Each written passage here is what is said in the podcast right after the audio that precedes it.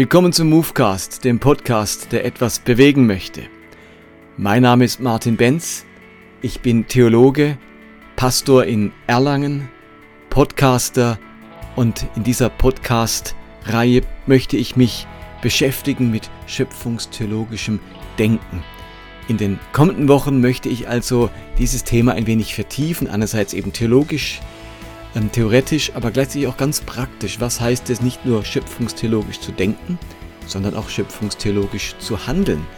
Und eben damit beschäftigen wir uns jetzt ein paar Folgen und ich hoffe, dass ihr da so manches Aha-Erlebnis haben werdet, denn ich bringe ja ganz oft Themen, bei denen ich selber ganz große Aha-Erlebnisse hatte und die behalte ich dann nicht für mich, für mich, sondern bringe sie dann hier in meinem Movecast auch für die anderen. Ich glaube, es gibt unter uns Christen zwei ausgeprägte Denkmuster. Das eine ist das erlösungstheologische Denken. Dieses Denken, das begegnet mir ganz stark in freikirchlichen, evangelikalen Kreisen. Dort denkt man hauptsächlich erlösungstheologisch. Beim erlösungstheologischen Denken spielt die Erlösung durch Jesus Christus, das Kreuz Jesu, die ganz zentrale und entscheidende Rolle. Das ist die Mitte und das Zentrum des Glaubens. Die ganze Absicht Gottes mit dieser Welt ist, sie zu erlösen. Dahinter steckt ein defizitorientiertes Denken. Man sieht also vor allem die Defizite dieser Welt, die Defizite des Menschen und nimmt wahr, dass es hier unbedingt Erlösung, Befreiung, Heilung von diesen Defiziten braucht. Diese Defizitorientierung, die hat als Ursache zum einen eine subjektive Wahrnehmung der Welt, man ist auf die Sünde fixiert, auf die Schlechtigkeit der Welt und bekommt damit die Defizite auch immer wieder neu bestätigt. Und das ist auch eine, eine richtige Beobachtung. Es ist einfach nur eine einseitige Beobachtung. Aber ja, unsere Welt ist voller Defizite, voller Schuld, voller, voller Sünde, voller Ängste, voller Ungerechtigkeit. Biblisch gesehen orientiert sich das erlösungstheologische Denken ganz stark am sogenannten Sündenfall. Also man könnte sagen, die Ausgangsbasis vom erlösungstheologischen Denken ist Genesis 3. Der Sündenfall Adam von Adam und Eva. Und ab jetzt sprechen erlösungstheologische, ähm, äh, spricht man beim erlösungstheologischen Denken vom Sündenfall, vom, von der gefallenen Schöpfung. Und es ist natürlich tatsächlich so, dass ab jetzt auch ganz viele Defizitgeschichten erzählt werden. Also die, die Sinnflut-Geschichte, der Turmbau zu Babel und alles, was danach kommt, Sodom und Gomorra und so weiter, das sind natürlich ganz viele Geschichten, die tatsächlich diese Defizite der Menschheit in den buntesten und wildesten Farben beschreiben. Und wenn diese Defizite der Menschen, diese gefallene Schöpfung im Fokus ist, dann heißt erlösungstheologisch denken, dass diese gefallene Schöpfung jetzt wieder hergestellt werden muss, eben geheilt, erlöst, befreit und errettet werden muss. Sie ist dem Verderben geweiht. Da kommt nichts Gutes her. Und Paulus kann das betonen, indem er sagt, im Menschen wohnt nichts Gutes. Wir haben die Herrlichkeit verloren, die uns zugedacht war.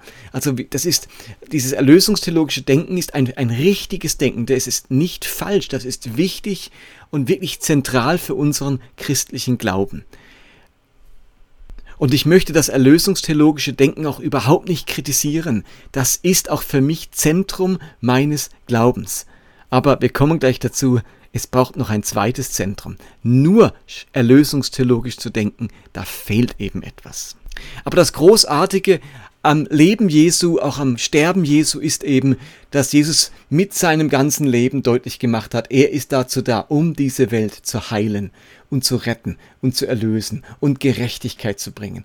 Und das Reich Gottes hat diesen starken Aspekt, nicht nur, kommen wir gleich dazu, aber auch diesen starken Aspekt eben für Gerechtigkeit zu sorgen.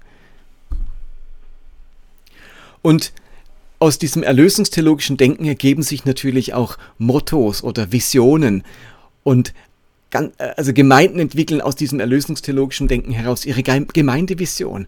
Und ich war viele Jahre total begeistert von der Vision der Willow Creek Gemeinde. Und die lautet, wir wollen, dass aus Christus fernstehenden Menschen leidenschaftliche Nachfolger Jesu werden. Dieser Satz, diese Gemeindevision ist zutiefst erlösungstheologisch. Christus fernstehende Menschen. Ich könnte auch die natürlich einfach sehr freundlich ausgedrückt, aber dahinter steckt die Idee, verlorene Menschen sollen errettet werden. Aus Christus fernstehende Menschen werden landschaftliche Nachfolger Jesu. Verlorene werden errettet. Also diese Vision, die wird getragen von diesem erlösungstheologischen Paradigma, dieser defizitorientierten, dieses defizitorientierten Denkens, eine gefallene Schöpfung, die jetzt Errettung braucht. Nun haben wir als Elia-Gemeinde vor zwei Jahren einen Prozess durchlaufen, da habe ich auch einen Movecast dazu gemacht, wie wir unsere Gemeindevision entwickelt haben. Das war ein ganz spannender Prozess und im Nachdenken über dieses ganze Thema jetzt habe ich auch nochmal über unsere Gemeindevision nachgedacht und da hatte ich ein Aha-Erlebnis. Die Vision der Elia-Gemeinde heißt nämlich, wir wollen eine Kirche sein, die das Leben zum Blühen bringt. Das Leben zum Blühen bringen. Das ist ein zutiefst schöpfungstheologischer Satz.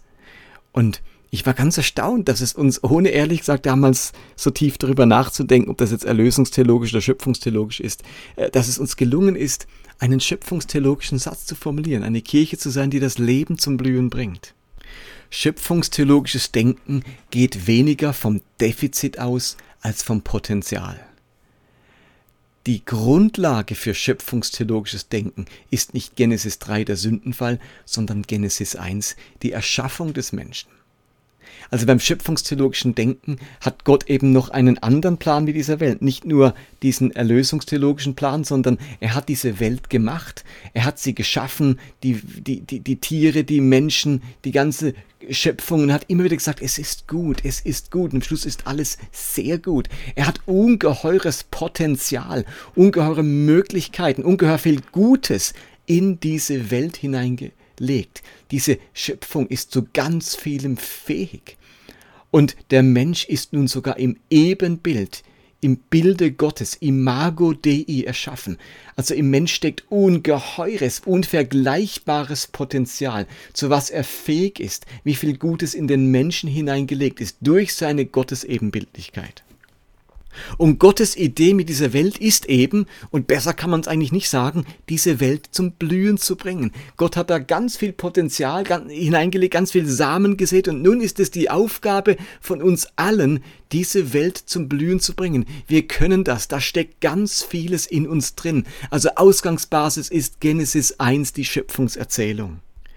Man könnte auch sagen, es gibt eine erste ursprüngliche Absicht Gottes mit dieser Welt und die ist schöpfungstheologisch.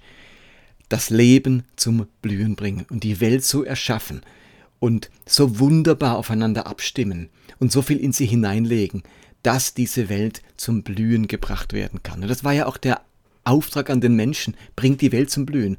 Ähm, seid fruchtbar und mehret euch und ähm, bringt diese Welt zum Gedeihen. Kümmert euch, sorgt euch um diese Welt. Ja, und dann erzählt die Bibel auch, dass es Brüche gibt, starke Zerbrüche gibt und die werden dann immer wieder geschildert. Und darum braucht es jetzt auch Erlösung und erlösungstheologisches Denken, damit mit diesen Brüchen die Welt eben trotzdem zum Blühen gebracht werden kann. Die ursprüngliche Absicht Gottes hat sich nicht verändert. Er will die Welt zum Blühen bringen. Aber durch die Brüche in dieser Welt braucht es nun Erlösung, damit Menschen jetzt geheilt, befreit, errettet, erneuert werden, damit eben die Welt dadurch zum Blühen gebracht werden kann.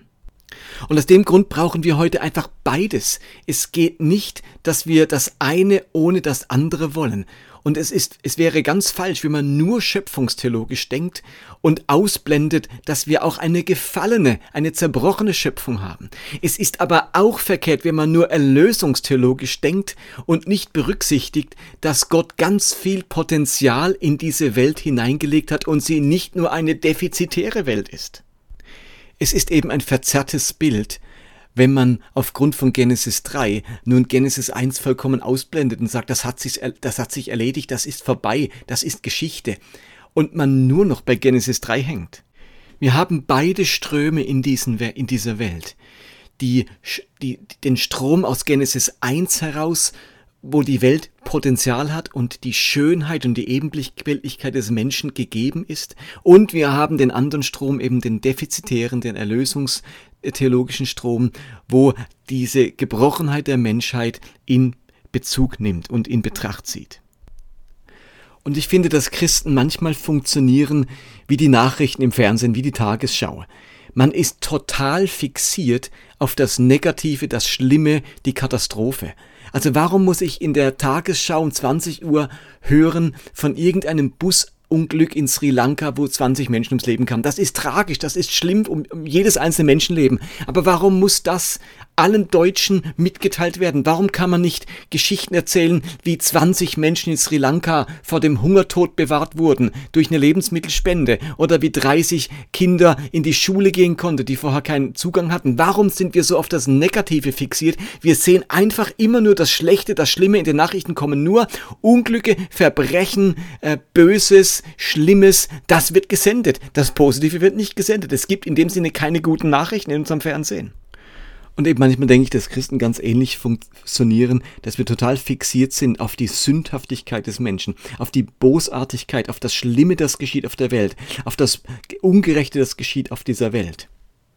Überall dort, wo Neid und Betrug und Geldgier und Ausbeutung herrscht. Ja, und wenn man darauf seinen Blick richtet und sich darauf konzentriert, dann kann man ganz schnell den Eindruck bekommen, dass die Welt ganz nach Genesis 3 funktioniert und Genesis 1 sich wirklich völlig erledigt hat. Aber es gibt eben auch ganz viel Positives, Wunderschönes in dieser Welt, wo eben nicht nur gesündigt und gemordet und betrogen wird, sondern Menschen sich füreinander einsetzen, füreinander da sind, wo Nächstenliebe geübt wird, wo Menschen Rücksicht nehmen, wo Menschen sich solidarisieren, von der einfachen Nachbarschaftshilfe bis zu dem ganz großen Projekt äh, in der Entwicklungshilfe. Also es gibt doch auch ganz viel Gutes und Schönes in der Welt. Übrigens nicht nur bei Christen in dieser Welt, auch bei Menschen, die sich nicht zum Glauben oder zum Christentum zählen. Die haben ein Gewissen, die haben einen Anstand, die haben ein Empfinden, was sich gehört und wo man eingreifen und handeln muss und hin, hinlangen muss.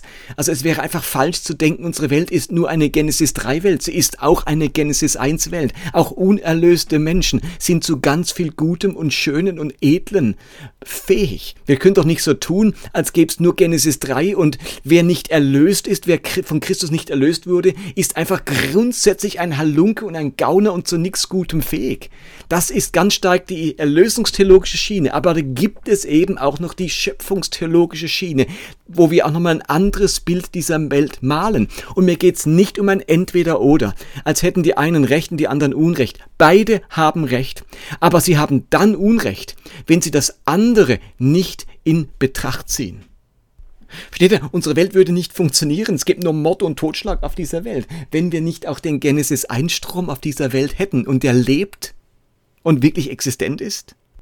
Also mir selbst passiert das gerade so ein bisschen, wenn ich mir die Querdenker-Demos anschaue, die Impfgegner, die Impfverweigerer, die, die äh, Corona-Leugner. Da hat man den Eindruck, boah, unsere Gesellschaft ist total gespalten, was passiert nur mit unserer Welt? Und dann wieder die Perspektive bekommen und, und, so, und merken, das sind fünf, maximal sieben Prozent der Bevölkerung, die so widerständig sind und so unvernünftig und uneinsichtig sind. Aber auf der anderen Seite heißt das, dass ähm, 93 bis 95 Prozent der Menschen äh, es anders sehen, solidarisch sind, Rücksicht nehmen, sich impfen lassen, äh, diese Sache äh, ernst nehmen. Also das sind ja fast alle 95 Prozent. Aber je nachdem, wo ich meinen Blick hinwende, hat man sofort den Eindruck, boah, ganz schlimm alles. Und es ist ja furchtbar und fatal. Und das erlösungstheologische Denken ist ein wenig verhaftet in dieser negativen Weltsicht. Und spannend ist ja die Frage, sind alle Menschen Gottes Kinder? Sind alle Menschen Gottes Kinder. Und je nachdem, ob ich schöpfungstheologisch oder erlösungstheologisch denke, werde ich das unterschiedlich beantworten. Für die Schöpfungstheologen sind natürlich alle Menschen Kinder Gottes, weil sie von Gott geschaffen sind, weil sie seine Geschöpfe sind. Dadurch sind alle Menschen Kinder Gottes, Geschöpfe Gottes. Für die Erlösungstheologen sind natürlich nur diejenigen Kinder Gottes, die eine klare Entscheidung für Gott getroffen haben und sich bekehrt haben. Die gehören jetzt zur äh, Familie äh, Gottes und sind seine Kinder. Also je nachdem, wie ich eben theologisch drauf bin, habe ich eine andere Deutung auch der Welt und der Menschen, eine andere Anthropologie, ein anderes Menschenbild. Darum wird es dann auch im nächsten Movecast geben, wenn ich über die drei großen Familien spreche. Und so manch einer wird jetzt vielleicht einwenden, aber Augenblick mal. Beim schöpfungstheologischen Denken kommt doch vielleicht das Kreuz zu kurz. Zu kurz. Jesus muss das Zentrum sein. Und äh, es darf nichts an ihm vorbeigehen. Jesus ist die Mitte. Und beim schöpfungstheologischen klingt es ja fast so, als bräuchte es Jesus nicht. Und da brauchen wir gar keine Erlösung. Da können wir uns so an Jesus dran vorbeischleichen. Und ich würde sagen, nein, das ist nicht so. Jesus ist das Zentrum im erlösungstheologischen Denken. Er ist aber auch das Zentrum im schöpfungstheologischen äh, Denken. Er ist und bleibt das Zentrum bei beiden. Und zwar ist er natürlich erlösungstheologisch das Zentrum. Durch Kreuz und Auferstehung ist er das Zentrum allen erlösungstheologischen Denkens. Aber wir müssen uns bewusst machen, dass die Bibel auch äh, schöpfungstheologische Aussagen macht und auch dort deutlich macht, dass Jesus das Zentrum ist. So heißt zum Beispiel im Kolosserbrief von Paulus, er, Christus, ist das Abbild des unsichtbaren Gottes, der Erstgeborene, der über allem Geschaffenen steht. Denn durch ihn ist alles, was es im Himmel und auf der Erde gibt, erschaffen worden, das Sichtbare und das Unsichtbare, Thronende und Herrschende, Mächte und Gewalten. Alles ist durch ihn und für ihn geschaffen. Er steht über allem und alles besteht durch ihn. Jesus ist auch das Zentrum der Schöpfung. Alles ist durch ihn geschaffen. Es gäbe keine Schöpfung und nicht das Potenzial der Schöpfung ohne Jesus. Und in Johannes 1, Vers 3 wird ja, oder in Johannes 1 wird Jesus als das Wort Gottes, als der Logos bezeichnet. Jesus ist das Wort Gottes. Und da heißt es, alles ist dadurch entstanden. Ohne das Wort, ohne den Logos entstand nichts von dem, was besteht. Alles, was besteht, besteht nur durch Christus. Und in 1. Korinther 8, Vers 6 sagt Paulus, so haben wir doch, so haben wir doch nur einen Gott, den Vater, von dem alles kommt und zu dem wir gehen. Und wir haben nur einen Herrn Jesus Christus, durch den alles entstand und durch den wir leben. Also Jesus ist auch die Mitte der Schöpfung. Und man darf auch nicht denken, dass es keinerlei schöpfungstheologisches Denken im Neuen Testament gibt. Natürlich überwiegt im Neuen Testament das erlösungstheologische Denken, denn Jesus, sein Kommen in diese Welt, ist vor allem Zentrum der, des erlösungstheologischen Denkens. Aber natürlich kann Paulus auch im, im Römerbrief schreiben, in Kapitel 2 Vers 14, und wenn nun Menschen aus nichtjüdischen Völkern, die keine Beziehung zum Gesetz Gottes haben, von sich aus so handeln, wie es das Gesetz fordert, dann tragen sie das Gesetz in sich. Sie beweisen damit, dass ihnen die Forderungen des Gesetzes ins Herz geschrieben sind. Also Paulus macht hier eine klar schöpfungstheologische Aussage und sagt, ganz unabhängig von, von, von der Erlösung, die Heiden, die unerlösten Menschen tragen das Gesetz in ihrem Herzen. Sie haben eine, die Stimme des Gewissens in sich. Sie haben auch eine Orientierung in sich. Ja, sie sind zu Gutem und zu Schönem fähig. Und trotzdem erleben wir alle unseren Bruch und brauchen deswegen die Erlösung. Aber egal, ob wir nun von der Schöpfung ausgehen oder vom Sündenfall ausgehen, beide Male ist Jesus im Zentrum. Ihn braucht es, an ihm geht nichts vorbei. Es gäbe keine Schöpfung und nichts Gutes in der Schöpfung ohne Jesus. Und es gäbe keine Erlösung, keine Wiederherstellung, keine Heilung ohne Jesus. Und ich würde halt schon behaupten, dass gerade evangelikale Christen sich doch sehr stark konzentriert haben auf das erlösungstheologische Denken. Und die Konsequenz davon ist eben, dass wir zu wenig Verantwortung auch für die Schöpfung übernehmen. Das schöpfungstheologische Denken befähigt uns eben dazu, auch die Schöpfungs problematischen Dinge zu sehen. Christen haben sich zu oftmals auf das Feld der Heilsgeschichte, des Heils zurückgezogen und äh, die Natur und die Schöpfung den, den anderen, den Wissenschaftlern oder der Welt überlassen. Aber wer schöpfungstheologisch denkt, übernimmt auch wieder Verantwortung für die Schöpfung. Also die ganze Ökologie wird wieder hereingespült in unseren Glauben, wenn wir auch wieder anfangen, schöpfungstheologisch zu denken. Und ich halte das für dringend notwendig für uns Christen. Da haben wir was dazu zu sagen, dazu haben wir etwas zu tun. Und deswegen dürfen wir das nicht länger außer aus dem Blick lassen. Ich möchte also Werbung machen für ein Denken, das beides integriert das Schöpfungstheologische und das Erlösungstheologische. Und vielleicht würden sich manche Gruppen und Kirchen und Theologen besser verstehen, wenn sie sich nicht auf eine Seite schlagen würden oder die andere abwerten würden, sondern erkennen, dass es beides braucht für einen gesunden Glauben und für, eine gesunden, für ein gesundes Verhältnis zu mir selbst und zu dieser Welt.